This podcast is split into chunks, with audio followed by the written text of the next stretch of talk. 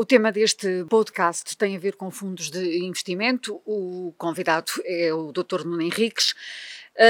Fundos de investimento, o que são e, o, e para que servem? É precisamente o tema deste podcast, conforme referi.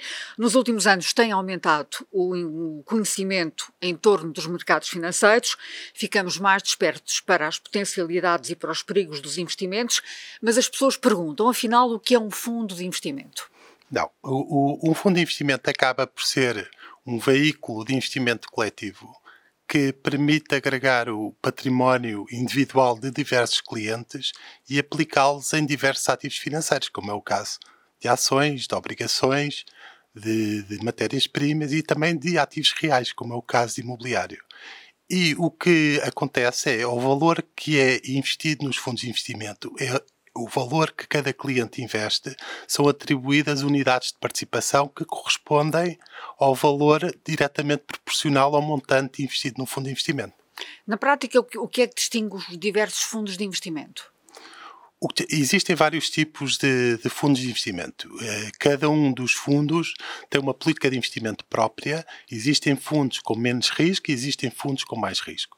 Começando pelos fundos de menos risco, são os chamados fundos monetários ou fundos de curto prazo. São aqueles fundos que investem, teoricamente, em ativos com um nível de risco bastante reduzido. Depois temos fundos de obrigações, como o próprio nome indica, investem em obrigações que podem ser de empresas, que podem ser de governos, podem ser de outro tipo de emitentes. Existem também fundos de ações que investem diretamente no capital das empresas. E essas empresas podem ser empresas nacionais, podem ser empresas eh, europeias, podem ser empresas de outras geografias e de vários setores. E por último, existe também um grupo de fundos que, que, são os fundos mistos, ou seja, que investem um bocadinho em cada uma dessas classes de ativos que enumerei anteriormente.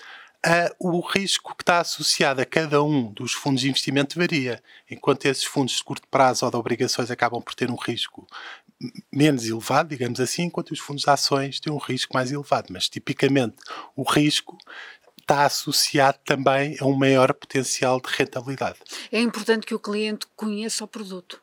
É, é muito importante que o, que o, cliente conheça o produto, uma vez que uh, existem vários riscos associados aos fundos de investimento. Existem várias maneiras de o cliente conhecer o produto, não só na sua conversa com o seu gestor, Uh, como também existe uma série de informação que está disponível para o cliente, como é o caso do prospecto dos fundos, dos folhetos, em, toda, em todos esses veículos de informação é importante que o cliente analise os custos do produto, é importante que analise o risco inerente ao produto, porque nem todos os fundos de investimento são adequados para todos os perfis de risco dos investidores e é importante que se analise também um pouco a história e a maneira como o investimento vai sendo feito ao longo desses veículos de investimento. E as pessoas, de uma maneira geral, fazem perguntas? As pessoas tipicamente fazem muitas perguntas. As pessoas tendem a olhar mais para a rentabilidade histórica, no entanto, a rentabilidade histórica acaba por não ditar qual é o comportamento futuro, uma vez que os produtos, a maioria deles, não têm nem sequer nem capital nem remuneração garantida. Mas as pessoas tendem a fazer perguntas e, à medida que a literacia financeira aumenta, tipicamente o nível de perguntas e de profundidade das, mes das mesmas também aumenta. A conjuntura atual é favorável ou desfavorável aos fundos de investimento? Eu diria que a conjuntura conjuntura atual é bastante favorável aos fundos de investimento. Atualmente vivemos, como todos sabemos, por causa da crise do Covid, assistimos aqui a uma grande intervenção por parte dos bancos centrais eh, de todo o mundo, não só na Europa como nos Estados Unidos. Esta intervenção acabou por ter uma consequência má para os investidores, para aqueles investidores que tipicamente aplicavam o dinheiro em depósitos a prazo. Essa consequência é que temos, estamos com um nível atual de taxas de juro extremamente, extremamente baixo. E é a perspectiva que existe é que essa taxa de juros vai se manter baixa uh, durante muitos anos. Portanto, tipicamente as pessoas que investiam dinheiro em produtos sem risco, tipicamente depósitos a prazo, hoje em dia começam a procurar outras alternativas de investimento e os fundos de investimento acabam por ser uma excelente alternativa para a diversificação da poupança da, dos clientes. Portanto, os contratos, de, os contratos a prazo estão em declínio, é isso que Os depósitos significa? a prazo estão em declínio, sim. Ou seja, os depósitos a prazo, ou, ou não potenciarem nenhuma remuneração e ao estarmos também com níveis de inflação próximo dos 1,5%, acabam por uh, haver aqui uma perda de capital por parte dos clientes ao longo do tempo, uma vez que a taxa de juros real é negativa. E os clientes acabam por ir para fundos de investimento, que são produtos que oferecem, uh, obviamente, um risco maior que os depósitos a prazo, mas oferecem uma diversificação e um potencial de retorno bastante mais interessante que os produtos tradicionais, como é o depósito a prazo. Como é que é possível calcular, se é que é possível calcular esse risco de retorno?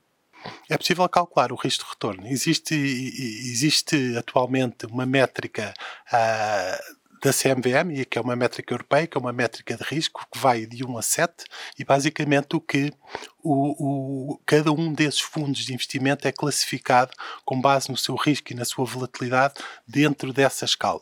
Uh, tipicamente, produtos com pouco risco têm risco 1, e produtos com mais risco acabam por ter 5, 6 ou 7 nível de risco. Portanto, essa métrica existe e tem a ver com a volatilidade que os ativos que compõem o fundo de investimento podem apresentar. E é possível ao cliente, num determinado momento da sua fase de investimento, alterar a composição dos seus fundos de investimento? É possível ao cliente não alterar os fundos de investimento, porque os fundos de investimento são geridos por entidades gestoras, mas resgatar o fundo de investimento e ir para outro tipo de fundo de investimento, ou com mais risco, ou com outra filosofia de investimento, ou com menos risco. É possível a qualquer momento alterar. Os fundos de investimento têm uma liquidez que é 100%. Com a maioria dos fundos de investimento, a liquidez consegue-se transformar as UPs, ou seja, as unidades de participação que cada cliente tem em liquidez, num prazo máximo de 5 dias. Portanto, é sempre possível resgatar. Tipicamente também não existe qualquer penalização para fazer o resgate, não existe nenhuma comissão de resgate, portanto o cliente está sempre, uh, tem sempre a possibilidade de alterar o, o, nível de risco ou o tipo de fundo de investimento que tem em carteira. Porquê que acha que existe essa percepção a nível geral do risco uh, que está associado aos fundos de investimento? Terá a ver com o histórico que temos no nosso país de aplicações que depois foram mal sucedidas? É, eu creio que sim, que é uma, é uma boa questão. Ou seja, tipicamente o investidor português é um investidor, uh, ou o forrador português é um investidor muito, muito conservador. Uh, eu não tenho presente o número, mas creio que mais dois terços da poupança das famílias em Portugal acaba por estar, da poupança das famílias em património financeiro, sem contar com os bens reais, como é o caso das casas, acaba por estar alocada a depósitos a prazo.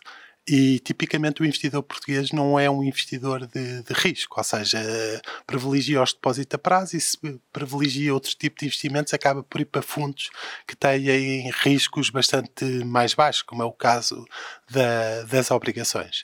Ah, portanto, não existe, diria que talvez uma falta de cultura financeira que, que, este tipo de produtos pode acrescentar a médio e longo prazo muito mais retorno que os depósitos a prazo. Está provado, por exemplo, estatisticamente que ações a médio e longo prazo, ou seja, estamos a falar a 10, 15, 20 anos, é o melhor investimento, apesar de toda a volatilidade eh, que tem. Para lhe dar um exemplo, por exemplo, o ano passado, com a crise do Covid, as ações acabam por estar acima do que estavam há um ano atrás.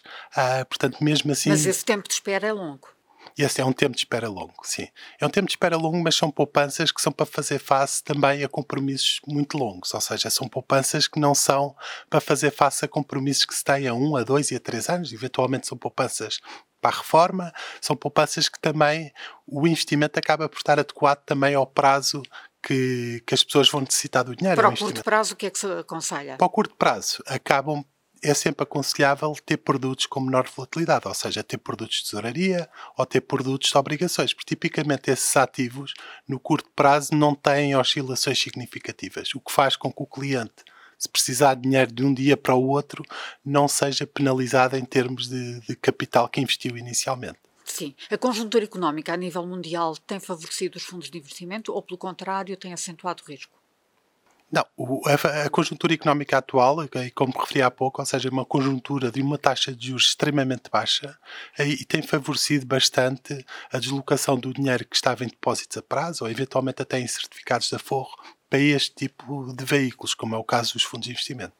Portanto, há cada vez mais pessoas, digamos assim, a, a compreenderem a dinâmica dos fundos e a fazerem alterações eh, em termos de escolhas. Ah, sim, exatamente. Ou seja, cada vez há mais pessoas que optam pelos fundos de investimento e por outros produtos similares, como é o caso dos seguros de capitalização, para diversificarem as suas poupanças. O que são fundos de capitalização? Seguros de capitalização. Seguros de capitalização. Seguros de capitalização são, são veículos também de investimento, só que em vez de serem emitidos por uma sociedade gestora, sob o formato de um fundo, é emitido sob um formato de seguro. Portanto, em termos jurídicos um, são diferentes, mas em termos práticos funcionam muito similarmente aos fundos de investimento. Muito obrigada, Dr. Nuno Henrique.